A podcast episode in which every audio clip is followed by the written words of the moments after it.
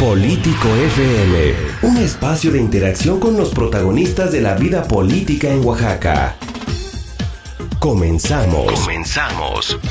Muy buenos días, iniciamos con Político FM. Este es un programa para todos ustedes que hemos realizado sábado a sábado para conocer de viva voz de los protagonistas que realizan la política oaxaqueña. Y en esta ocasión se encuentra un invitado especial que vamos a saludar en unos minutos más. Vamos a saludar a todas las personas que nos escuchan en las regiones de la entidad, en el 106.1 de FM en Oaxaca de Juárez, en el 105 FM de Miahuatlán de Porfirio Díaz, en el 95.3 en Ejutla de Crespo, en el 106 en Santa María, Huatulco, en el 88.1 de FM en Chalcatongo de Hidalgo y en el 6.9 en Santiago, Juxlahuaca un saludo para todos ellos y por supuesto también en Asunción, Tlajiaco en el 94.1 de FM. Yo soy Miguel Vargas, los saludo con mucho gusto este sábado nuevamente. Les recordamos también que pueden descargar nuestro podcast en Spotify y por supuesto también en las redes sociales de Político FM. Pueden encontrar todas nuestras entrevistas. Vamos a iniciar de lleno con el invitado del día de hoy. Él es el senador de la República, Salomón Jara Cruz. Bienvenido, senador, ¿cómo está? Muchas gracias Miguel, muchas gracias a todos tus radioescuchas que amablemente hoy nos están escuchando. Te agradezco mucho la invitación. Pues estamos muy bien, muy contentos. Sobre todo, eh, senador, porque ya en unas horas más va a presentar su informe aquí en Oaxaca, del que vamos a hablar un poquito más adelante. Efectivamente, así es. Miguel, el domingo voy a tener mi informe a las 11 eh, de la mañana. Vamos a tener el informe en el auditorio del Fortín de la Guelaguetza. Ahí vamos a tener nuestro, nuestro primer informe legislativo. Muy bien, pues en unos minutos más vamos a hablar de este informe. Vamos a empezar desde el principio hablando un poco de su semblanza. El, ingeniero Salomón tiene como profesión precisamente es ingeniero químico industrial, ha sido diputado federal, diputado local, también senador de la República, fundador del PRD en Oaxaca y también fundador del partido en Morena, el Movimiento de Regeneración Nacional. Pero antes de todo esto, ¿de dónde es usted, eh, senador? Miguel, yo soy de una de un municipio que se llama Taza, aquí en la Sierra Norte de nuestro estado, del distrito de Villalta, aquí en la Sierra Juárez. Una comunidad zapoteca. Somos zapotecos, hablo zapoteco y soy orgullosamente indígena oaxaqueño. ¿Cuál es la visión de usted como niño en su comunidad? ¿Cuál es la visión de un niño eh, de la Sierra Juárez eh, para tener esta perspectiva que ahora ya tiene usted ahora? Pues mira, yo creo que, eh, bueno, en mi pueblo, la comunidad, una comunidad muy marginal, muy abandonada, muy olvidada, eh, uno siempre aspira a que las cosas sean mejores y de niño pues vimos, sufrimos la pobreza, sufrimos las condiciones de la falta de oportunidades, y de servicios. Entonces uno pues de pequeño ve los contrastes cuando veníamos a la ciudad, eh, de cómo la ciudad era otra cosa y el pueblo era diferente. Y también las injusticias que a uno poco a poco los incorpora en su ser, en su pensamiento, en su genética, ¿no? porque esas cosas también las tiene que sentir. Y eso es parte de lo que poco a poco fue desarrollando con los años eh, la conciencia social. Claro. ¿Ha cambiado mucho Oaxaca o sigue pareciéndose a ese mm. Oaxaca de hace años? Bueno, Oaxaca ha cambiado algo. Claro, ha habido un poco de servicios, pero la pobreza es inmensa en Oaxaca. Es inmensa la injusticia, los pueblos sin sus caminos, eh, jóvenes sin oportunidad de seguir estudiando la eh, preparatoria o bachillerato y los jóvenes para seguir estudiando la carrera profesional muy difícil, muy complicado porque hace unos días eh, observé una niña que fue a presentar examen en la Facultad de Medicina en la UAPJO y tenía que pagar la inscripción. Parece que eran 10 mil o 12 mil pesos. Había presentado el examen de admisión, pasó su examen y no tenía, aprobó, y no tenía los 10 mil pesos para poder quedarse en la escuela. Entonces, ¿dónde conseguir 10 mil pesos? Se tuvo que rezar a su pueblo. Eso te duele, te lastima que un joven se le frustre su aspiración a seguir hacia adelante. Miguel, entonces eso lastima y eso hay que cambiar en Oaxaca y en el país. Y imagino que como este caso son los que le impulsaron a usted a incursionar en la política Sí, sí, sí, ver injusticias, desigualdades, ver marginación, ver lo que viven nuestros pueblos. Uno va naciendo en condiciones de vivencia constante, ¿no? Y eso te genera conciencia, conciencia social. Y finalmente, a veces cuando uno es pequeño, uno piensa, ¿por qué Dios fue tan injusto? Y no es eso. Ya pasando los años, son los malos gobiernos, Miguel, los malos gobiernos que hemos tenido, los gobiernos que se han, han saqueado a nuestro país, a nuestro Estado los gobiernos que ven como un botín político las administraciones y no lo ven como un servicio, como para ayudar a nuestros pueblos. Sí, lamentablemente esa es una realidad que ha persistido en Oaxaca. Posteriormente usted se va a estudiar a la Ciudad de México. ¿Qué es lo que lo motiva a regresar a Oaxaca a trabajar? Bueno, yo siempre pensé en regresar a Oaxaca Miguel, yo nunca pensé vivir en la Ciudad de México, no me gusta vivir en México, me siento muy contento de vivir en Oaxaca, solamente los años de estudiante y un año más de trabajo estuve en México, pero casi todo el tiempo he estado en Oaxaca. nací en Oaxaca, vivo en Oaxaca y seguiré estando en Oaxaca porque le tienes un aprecio muy enorme y por muchas razones. Es un estado con mucha cultura, con mucha música maravillosa, comida. La cultura de nosotros es la número uno en el mundo.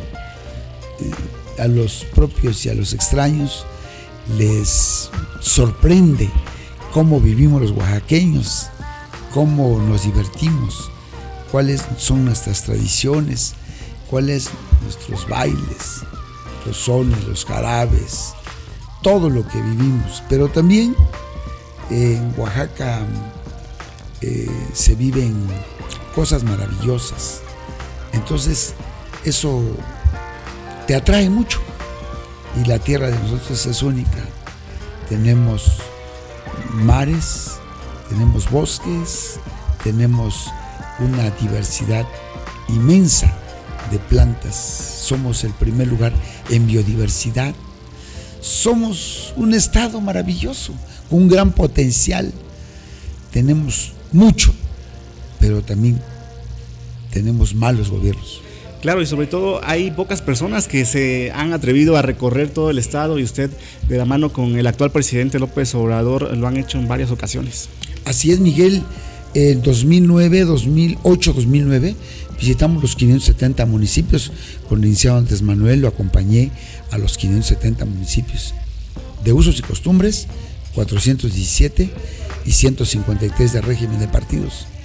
Y en el 2016 volvió a estar en Oaxaca, me acompañó cuando fui candidato a la gobernatura.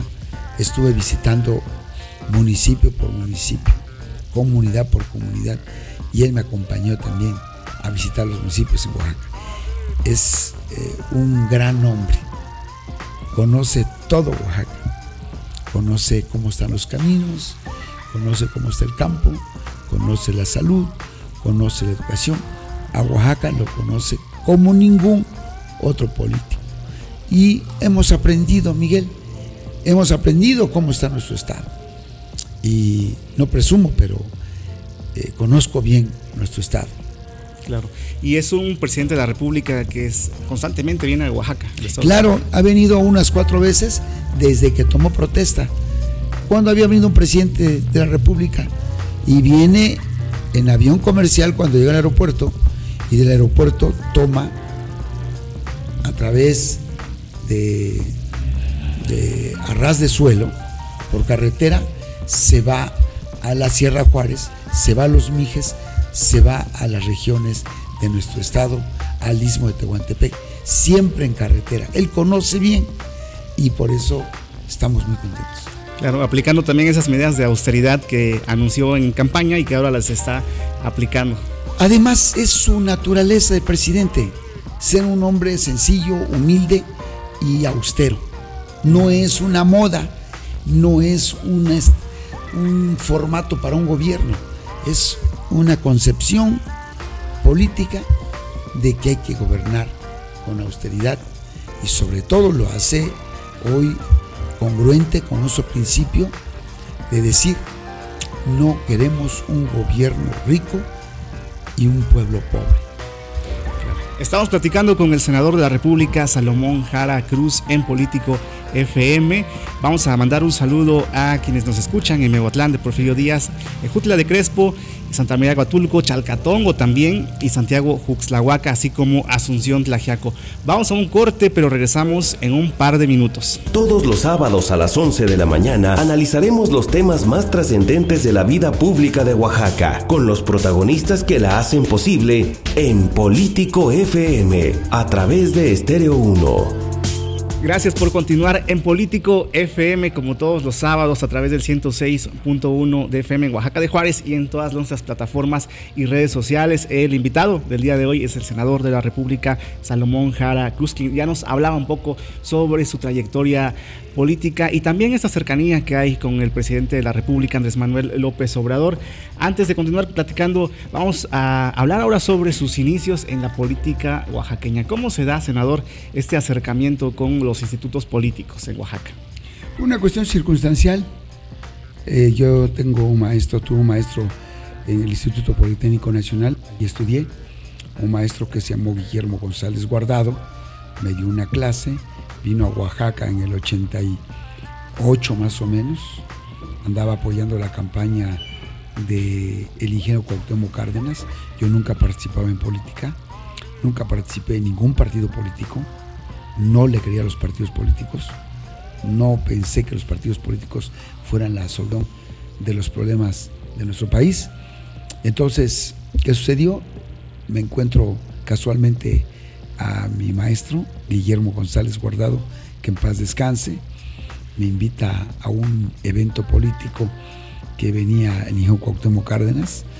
No quería asistir, pero a invitación de él estuve presente y en esa invitación pues me sorprendió.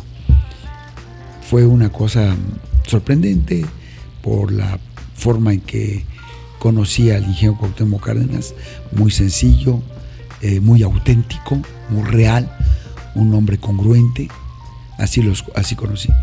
Porque a todos los políticos del PRI siempre han sido una estafa de la política. Son mm, simuladores de la política. Entonces, ¿qué sucede? Pues asisto al meeting, al evento, eh, me cautivó y a partir de allá me invitó el maestro a algunos eventos, hubo el fraude electoral, del 88. O sea, yo viví el fraude del 88 y en consecuencia la invitación a formar por primera vez un partido político. Habían dos opciones, uno irse a la calle o irse a la montaña a luchar contra el fraude o un nuevo partido. El ingeniero Cuauhtémoc Cárdenas acertadamente convocó a la conformación de un nuevo partido, el PRD. Y ahí participamos. Eh, fui fundador del PRD en Oaxaca en el 88. El 5 de mayo del 89 se constituyó en nuestro país el PRD y a partir de ahí hemos estado trabajando en la izquierda. ¿Qué sucedió? Pues con el tiempo el PRD eh, pues tuvo una desviación de su actividad política el PRD ya no fue lo que había sido en su origen, una alternativa de la sociedad, una alternativa del pueblo para conquistar el poder y cambiar la vida política. Cuando esto ocurre en el, fraude del 2006, porque a mí me tocó también padecer y vivir el fraude de 2006, eh, acompañé al licenciado Andrés Manuel López Obrador, fui su coordinador de campaña en Oaxaca, 2006, y a partir de allá este, logramos eh, trabajar con más intensidad. Claro, con anterioridad, pues los 1991 eh, fui diputado federal, era para mí algo novedoso, nuevo, y fui presidente estatal del PRD. Posteriormente, en el 2000, eh, me tocó a mí apoyar al, licenciado Andrés Manuel en la Ciudad de México como jefe de gobierno en el 2000. Y 2001 soy diputado local, siempre cuestionando al poder. Nunca he sido salamero del poder. Nunca he participado eh, a favor del poder. Y son cuestiones de principios que uno se va formando en la vida. Siempre, siempre caminando a la izquierda. Y te voy a hacer, voy a contar una anécdota. Una vez en una conferencia de prensa en el 88, Valentín Campa, que no lo conocía porque no sabía de política, un gran dirigente de la izquierda, fundador del Partido Comunista y del Sindicato de Trabajadores, ya viejito, muy viejo de edad, en aquella época, en una conferencia le hice una pregunta. Y cuando hay momentos difíciles de la vida que hay que tomar una decisión, ¿cuál es el camino? No hay otra, sencillito, siempre a la izquierda. Y es que el PRD fue un ícono de la izquierda en México con esta lucha que encabezó el ingeniero Cárdenas. ¿Qué lo hizo irse de ese partido y ingresar a Morena? Pues la traición que hizo el PRD al pueblo de México. Con el Pacto por México. Así es. Ya venía. Ya venían en una alianza con el, el Estado. Cuando en 2006 el PRD se alió allá a Calderón. Una relación muy cercana a Calderón. Le tocaron las piernas a todos los dirigentes. Y fue ese el asunto. Ya en el 2012, eh, el licenciado Andrés Manuel como candidato, después del fraude de 2006 y después de la compra de votos y, también fraude 2012, el licenciado Andrés Manuel convocó a una reunión en un, este, para manifestarnos en contra de, de este fraude en el Zócalo de la Ciudad de México. Ahí el PRD le propuso al licenciado Andrés Manuel que lo acompañara en un pacto por México.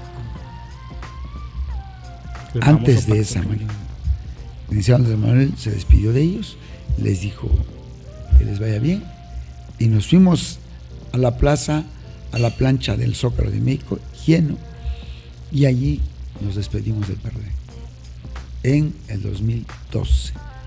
Aproximadamente fue como julio del año 2012. Nos despedimos, ya teníamos a Morena como una asociación civil, pero después Morena lo como hubo un debate internamente si seguíamos como asociación civil o como partido. Ganó de que fuéramos como partido y a partir del 2013 solicitamos nuestro registro en el país, hicimos las asambleas constitutivas. La primera asamblea constitutiva fue en Oaxaca en septiembre, aquí en el auditorio de la Guelaguetza. Tuvimos nuestro primer evento a nivel nacional. Oaxaca inauguró las asambleas constitutivas y tuvimos una buena asistencia y a partir de allí se vinieron las 32 asambleas constitutivas de Morena en todo el país. Formamos ya los comités, que era un requisito que el Instituto Federal Electoral en su momento nos los pedía, nos los solicitaba, pero posteriormente eh, cumplimos esos requisitos y nos dieron nuestro registro el día 9 de julio del 2014 nos dieron nuestra acta de nacimiento. Y así fue como fui fundador, promotor, impulsor de Morena en Oaxaca. Y también me tocó ir a otros estados de la República. Fui a Querétaro, el licenciado Andrés Manuel me pidió que yo fuera a Querétaro a, a apoyar para la constitución de Morena, a promover la asamblea. Fui a Querétaro, Tamaulipas, estuve en Nayarit, en Durango y en Baja California. Entonces, así somos. Claro, y es que surgió como un gran movimiento morena, un movimiento social eh, de gente inconforme, pero considera que ya está posicionado como un partido político. Digo, bueno, ya ganó eh, las elecciones el año pasado, pero ¿cómo lo ve como partido político? Bueno, te quiero comentar para precisar. Morena no nació por la inconformidad de la gente.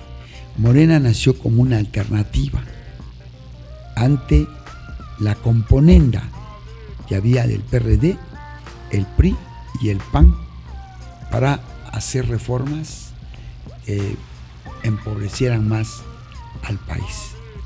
Entonces, nació como una alternativa para cambiar este país y nos propusimos cambiar de régimen, cambiar no de hombre, sino de modelo social y económico. Ese es nuestro propósito. Es el objetivo de Moreno. Y ahora que triunfamos, en el 2018, con 33 millones de mexicanos, con una lucha esperanzadora, estamos ya luchando bajo esa idea, bajo ese pensamiento y bajo ese sueño. Y hoy estamos ya en la transformación. Ha habido tres grandes transformaciones. 1810 con la independencia, 1856, con la restauración de la República, Juárez no permitió que los franceses se apoderaran de nuestro país. Y la tercera transformación fue la Revolución Mexicana.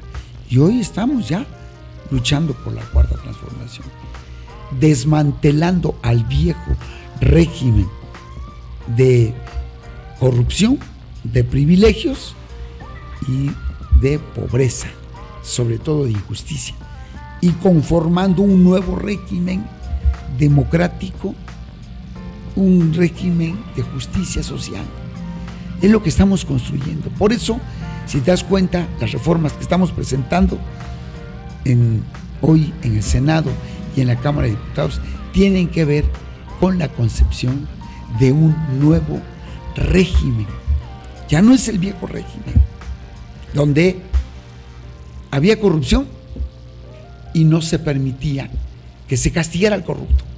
Al contrario, se decía que el corrupto era una cuestión cultural. Vamos, que lo traías en las venas. Claro. Eso no es cierto. Hasta eso llegaban a justificar. La corrupción se hacía de arriba para abajo, se impulsaba, se promovía. Y ahora nosotros presentamos una ley donde es un delito grave a nivel constitucional, la corrupción no alcanza fianza. Y eso para nosotros se debe castigar. ¿Qué tan complicado ha sido terminar con este régimen? Con esta pregunta regresamos a Político FM a través del 106.1 de FM en Oaxaca de Juárez y en todas las regiones del estado a través de nuestras estaciones hermanas. Regresamos. Todos los sábados a las 11 de la mañana analizaremos los temas más trascendentes de la vida pública de Oaxaca con los protagonistas que la hacen posible en Político FM a través de Estéreo 1. Ya estamos de regreso en Político FM, estamos platicando con el senador de la República, Salomón Jara Cruz, quien nos está hablando sobre todo este proceso que se ha vivido en el país a lo largo de los años con las diferentes transformaciones y ahora nos habla de la cuarta donde se tiene contemplado terminar con un régimen eh, de corrupción. ¿Qué tan complicado es hacer esto, eh, senador?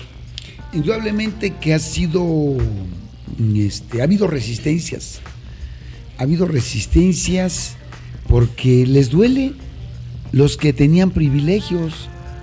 Imagínate los presidentes de la República que salían como Carlos Salinas de Gortari, Fox, Calderón, recibían una pensión de 5 millones de pesos mensuales.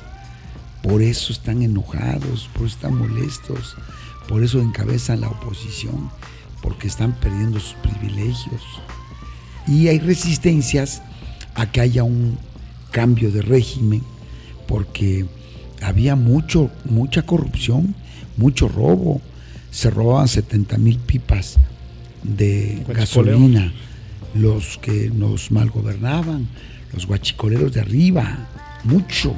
Eran 65 mil millones de pesos al año, lo que es aproximadamente el presupuesto de Oaxaca en un año, para que tengamos una idea.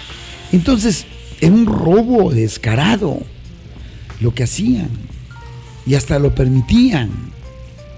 Ahí está la señora Rosario Robles con su estafa maestra. Una cosa, un robo descarado. Y entonces, ¿hay resistencia? Sí, pero ahí vamos. En el Senado, ¿cómo ha sido este proceso de pues tomar medidas para no hacer tantos gastos, eh, lujos? Bueno, los senadores también tenemos que vivir la transformación de este país con austeridad, de tal manera que en el Senado eh, nos redujimos los gastos eh, de salud, no las tenemos, nos quitamos varios, varios apoyos que habían, celulares. Hasta cirugías plásticas. Cirugías plásticas y no plásticas, de todo tipo, se quitaron todas esas cosas eh, prestaciones eh, formidables, en fin, y se redujo todo. Coches, todo. Vivían como reyes, todos parejos. No puede haber. Y también hicimos un ahorro de aproximadamente 600 mil millones de pesos, 600 millones de pesos, perdón, que se, se mandaron a a las finanzas, a la tesorería de la federación, para que lo utilizaran para alguna cuestión de carácter este, principalmente social. social, efectivamente. Entonces, va muy bien, hemos también actuado de mayor, con la mayor em, responsabilidad y madurez, no estamos haciendo lo que hacían anteriormente los eh, senadores que tenían la mayoría del PRI o del PAN, que con su, con su mayoría mecánica hicieron lo que quisieron, hicieron las reformas estructurales con el Pacto por México, la mal llamada reforma educativa, hicieron también eh, la reforma energética, la reforma laboral, en fin, hicieron reformas con su mayoría mecánica y la mayoría brutal sin debate, de escondidas, y tenían rodeado de policías eh, lo que es el Senado. Hoy no, hoy hay sesiones, no hay policías, hoy actuamos con libertad. Entonces, ha habido una nueva forma de trabajar políticamente. Senador, usted que es eh, propuesta del partido Morena, ¿cómo ha sido esta relación con las otras fuerzas políticas que permanecen en el Senado? Bien, hemos tenido una buena relación y cordial relación con los demás grupos parlamentarios. En nuestro grupo parlamentario ha sido muy responsable, muy honesto con ellos. Donde se puede transitar, se transita. Donde no se puede transitar, pues se, se habla con claridad. Tenemos diferencias profundas, sí las tenemos, porque tenemos concepción de de México diferente. Unos queremos acabar a México eh, con la pobreza desde abajo, otros en el discurso, otros quieren solamente apoyarlos de arriba. Entonces tenemos diferentes modelos de caminar en México y pues ha sido respetable, pero lo más importante es que ha habido diálogo y hay paz y sobre todo eh, las cosas están bien. Claro, sobre las iniciativas que ha presentado, ¿en qué temas usted ha alzado la voz allá en el Senado? Una de ellas es el Instituto Nacional de, la, de los Pueblos Indígenas. Fui coadjutor y soy eh, de los que crearon esta iniciativa que me parece muy importante porque ahora a los pueblos indígenas se les reconoce como sujetos de derecho. Ya no son unos eh, eh, objetos. Entonces, muy importante porque ahora el Estado eh, pues ya reconoce a los pueblos originarios y también a los afromexicanos pues esta situación. Y también quiero comentarte que estoy he participado en iniciativas muy importantes como el tema que tiene que ver con la revocación del mandato, que se revoque el mandato, el pueblo pone y el pueblo quita eh, a medio periodo de cada uno de, los, de las instancias. Revocación de mandato para el presidente de la República, para el gobernador, para los presidentes municipales, para diputados, para senadores. un pueblo no puede sufrir cuando un gobernante actúa mal. Por eso estamos de acuerdo en la consulta popular, en la consulta ciudadana, en que se considere, si un presidente de la República, el pueblo ya no lo quiere, pues que se vaya. Por eso estamos haciendo eso.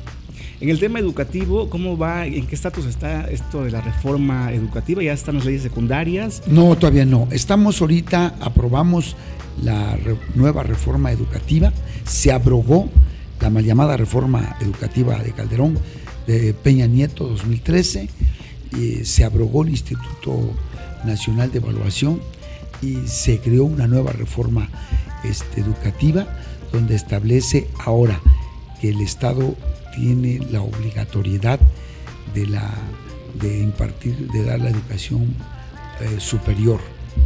También la obligatoriedad el Estado para la infraestructura en la construcción de las escuelas. También quiero comentarte que la evaluación ya no tiene el carácter punitivo, Ahora la educación tiene el carácter de también evaluar, pero eh, sobre todo se creó un instituto para la mejora educación de los maestros para tratar de que se capaciten ahora, ¿no? En fin, es un nuevo, una nueva reforma que eh, tiene que ver con la educación de nuestros hijos, nuestras niñas y niños, para que aprendan más. Y bueno, estamos contentos. Pasamos una guelaguetza en Oaxaca. No hubo plantón, bloqueo. ¿Cuál ha sido esta relación con los en maestros mayo, de Oaxaca? En junio no estuvieron los maestros en el Zócalo. O sea, se está atacando de raíz la problemática que tenían los maestros. No se les escuchaba, no se les oía a los maestros, se les imponía todo. Hoy no, hoy se les considera como actores importantes en esta reforma educativa y pronto vamos a aprobar las leyes secundarias de esta reforma educativa. ¿Cómo es esa relación con los maestros? Le preguntaba, porque si bien se ha incluido, a diferencia de otros gobiernos en donde no se les tomaba en cuenta, todavía hay algunos, algunas voces de la sección 22 eh, que dicen o se pronuncian en que todavía no están conformes con la reforma educativa. Mira, creo que la sociedad es una sociedad siempre plural y es bueno que haya eh, diferencias, que haya respeto también en las diferencias. Y qué bueno, hay que reconocer que haya puntos de vista, pero es una reforma que fue eh, también discutida con la sección 22, que fue discutida con la CENTE, que el presidente ha dialogado con ellos y que el sector educativo, eh, me, refiero a la Secretaría de Educación Pública, eh, ha platicado con ellos, ha dialogado con ellos, se ha escuchado a ellos. Entonces, ya no se les descalifica a los maestros, ya no se dice que los maestros son los culpables de todos los males. Ya ves a los maestros cómo se les eh, calificaba. No, hoy no. Hoy tenemos que reconocer el gran eh, trabajo que realizan en todos los pueblos y todas las comunidades. Además de que eh, al ser un movimiento social, el magisterial es propio de ellos que tengan ciertas. Y qué bueno, hay que reconocerle que los maestros luchen por sus demandas y es natural, hay que hacerlo, hay que reconocerle. Una sociedad democrática así es, una sociedad autoritaria es para este, aplastarlos, para reprimirlos, hoy no, hoy no se está haciendo eso. Muy bien, vamos a continuar hablando después de este corte comercial con el senador de la República, Salomón Jara, en Político FM. Ya estamos hablando un poco sobre las iniciativas presentadas en el Senado de la República y es parte también de lo que va a informar en las próximas horas aquí en la ciudad de Oaxaca, en el auditorio de la Guetza. Vamos a regresar con esto y también con el futuro de Oaxaca y también el futuro político del senador. Vamos a un corte comercial y regresamos. Todos los sábados a las 11 de la mañana analizaremos los temas más trascendentes de la vida pública de Oaxaca, con los protagonistas que la hacen posible en Político FM, a través de Estéreo 1. Estamos de regreso en Político FM, estamos platicando esta mañana con el senador de la República, Salomón Jara, quien está en Oaxaca porque en, unos, en unas horas más va a presentar un informe al pueblo de Oaxaca y ya hablábamos parte de las iniciativas planteadas en el Senado de la República. Ahora vamos a hablar sobre el panorama a nivel pues, mediático después del proceso electoral del año pasado en el que Morena arrasó en prácticamente todo el país. ¿Qué viene para Morena a nivel nacional? Bueno, Morena ya está en un proceso de renovación de la dirigencia nacional, estatales y municipales. El 20 de noviembre, según nuestros estatutos, es la renovación de nuestro próximo de nuestra próxima dirigencia nacional y en ese proceso entraría Morena en Oaxaca lo mismo, va a renovarse a la nueva dirigencia estatal. Y eso sería ya entre el mes de octubre y noviembre. Ya estamos en espera de esa renovación, eh, Miguel. A nivel local, ¿cómo ve, por ejemplo, el trabajo que han hecho los diputados de Morena? Muy bien todos, muy bien se ha hecho eh, por parte de Morena. Morena ya es una fuerza seria, responsable, y está muy bien. Las encuestas colocan a Morena en el 46% en Oaxaca, el PRI está en el 15%. Ya ni con la levadura del pan se levanta, va muy mal, porque ha tenido malos gobiernos, muy malos gobiernos. Y por eso la gente ya no le cree, la gente tiene mayor aceptación con nuestro gobierno federal, con los legisladores de Morena. Y véanlo, hace unos días salió una encuesta, eh, tanto en Reforma como en el financiero, el licenciado Andrés Manuel está aún contra todo en el 66% de aceptación de la sociedad. Muy alto. Y los gobernantes muy mal, muy abajo están reprobados los gobernantes. Y por eso es, hay mucho nerviosismo, porque Morena camina en todos los pueblos, en todos los municipios. He visitado hasta hoy 497 municipios de los 570 en un año. Oaxaca es inmenso y todo a ras de tierra. Y lo he hecho eh, siempre informando sobre nuestro proyecto, sobre la transformación y sobre lo que está haciendo el Senado en esta transformación y también lo que está haciendo nuestro presidente de la República. Claro, retomando un poco sobre los diputados, ¿qué opinión le merece esta resolución de que ya les devolvieron los derechos políticos a un grupo de senadores? Muy bien, los felicito a todos y felicito al tribunal que haya reconocido los derechos políticos, porque era una cuestión injusta eh, eh, que se le había quitado sus derechos políticos. tuvieron la razón y tenían la razón. Los felicito. ¿Usted cómo se visualiza en los próximos años, particularmente en el año 2022? Año electoral. Bueno, yo te quiero comentar que hoy sigo visitando, lo voy a hacer en el 2020, 2021, 2022, seguir caminando y recorriendo y ayudar a nuestro presidente. Yo tengo una amistad profunda con él, nos conocemos, nos conocemos mucho, porque imagínate, un año y dos meses viajando desde las 7 de la mañana hasta las 10 de la noche. Diario, salvo los lunes, martes, miércoles, jueves, viernes, sábado, sábado y domingo, era en las comunidades. Entonces, eh, ¿qué? Hacíamos reuniones juntos, eh, caminábamos juntos. Todos lo conozco muy bien, me conoce bien y sobre todo me apoyó muchísimo en el 2016 cuando fui candidato a gobernador. Esa vez participamos, no nos creían y tuvimos el 22% de la votación. Yo digo que fue más. Pero bueno, si al licenciado Andrés Manuel hicieron dos fraudes, ¿qué no nos van a hacer a nosotros? ¿Le gustaría participar nuevamente en ese año? Todos tenemos derecho a participar.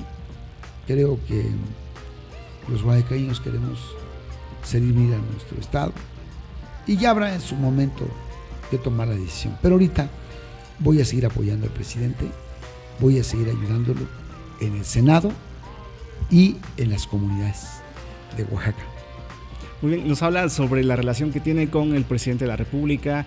Hay buena relación con los diputados locales también, pero ¿cuál es la relación, si es, que existe, con el gobierno del estado de Oaxaca, con el gobernador Alejandro Murat? Mira, tenemos diferencias, pero somos hoy en un estado republicano, tenemos que tenernos respeto. Respeto su trabajo, eh, puede ser que no la comparta, porque tenemos eh, dos diferentes concepciones de cómo eh, ayudar a Oaxaca. Sin embargo, pues creo que vamos a respetarlo, vamos a eh, creer que siga trabajando por Oaxaca y hacer los señalamientos cuando las cosas no se hagan bien. Pero yo seguiré siendo un luchador social, como siempre lo he sido, siempre de izquierda, siempre con la izquierda y siempre para la izquierda. Al tener todo este conocimiento y todo este bagaje de los pueblos y comunidades, ¿qué haría diferente usted? Pues mira, principalmente abajo, todo. Yo creo que estoy de acuerdo en que haya obras de infraestructura, pero hay que comer primero. Hay que trabajar, hay que crear fuentes de trabajo, que haya empleo, que haya seguridad, que haya buena salud, buena educación. Pero en verdad, en verdad, ¿no? Y seguir en las comunidades y seguir en los pueblos y ayudar a la gente de corazón. Senador, pues mañana ya es el informe eh, legislativo en un lugar icónico para todos los oaxaqueños que es el auditorio Guelaguetza. ¿Qué es lo que vamos a poder escuchar? Eh, ¿Quién va a venir de invitado? Adelántenos un poco sobre este Cómo no, con mucho gusto, Miguel. Eh, me van a acompañar unos 25 senadores de la República. Me va a acompañar mi coordinador de grupo parlamentario,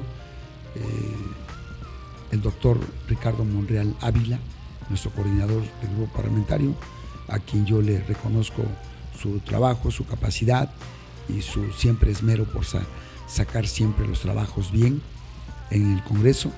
También va a estar conmigo eh, mi compañero y amigo eh, este, el senador Batres Guadarrama, Martín Batres Guadarrama, va a estar acompañando. Y también me va a acompañar el coordinador del grupo parlamentario de Morena en la Cámara de Diputados, Mario Delgado. Entonces voy a tener unos invitados de lujo, les van a estar acompañando en el informe. Yo les agradezco muchísimo la confianza eh, por a mi persona y a Oaxaca. ¿Qué podemos esperar los oaxaqueños, senador, de su trabajo en los próximos años que le restan todavía en el Senado de la República? Pues yo voy a trabajar intensamente, voy a seguir visitando las comunidades, visitando todos los pueblos y yo les quiero decir que no les voy a fallar, que no les fallaré, que así como me dieron su cariño, me dieron su confianza, así iré eh, eh, trabajando. Y también con la sencillez y la humildad. Yo nunca tengo guaruras, no tengo guardaespaldas, no tengo, al contrario, siempre he sido de esa manera y mi forma de, de vivir y de caminar. Entonces, yo lo que les ofrezco siempre a los paisanos es todo mi esfuerzo, toda mi dedicación a la labor eh, más importante en la contribución de la construcción de una nueva sociedad. Y en eso estoy y lo voy a seguir haciendo y pues me pongo a sus órdenes. Muy bien, pues eh, aprovecho para una invitación al informe este domingo. Sí, invito a todas y a todos para, para que me acompañen el día de mañana a las 10 de la mañana.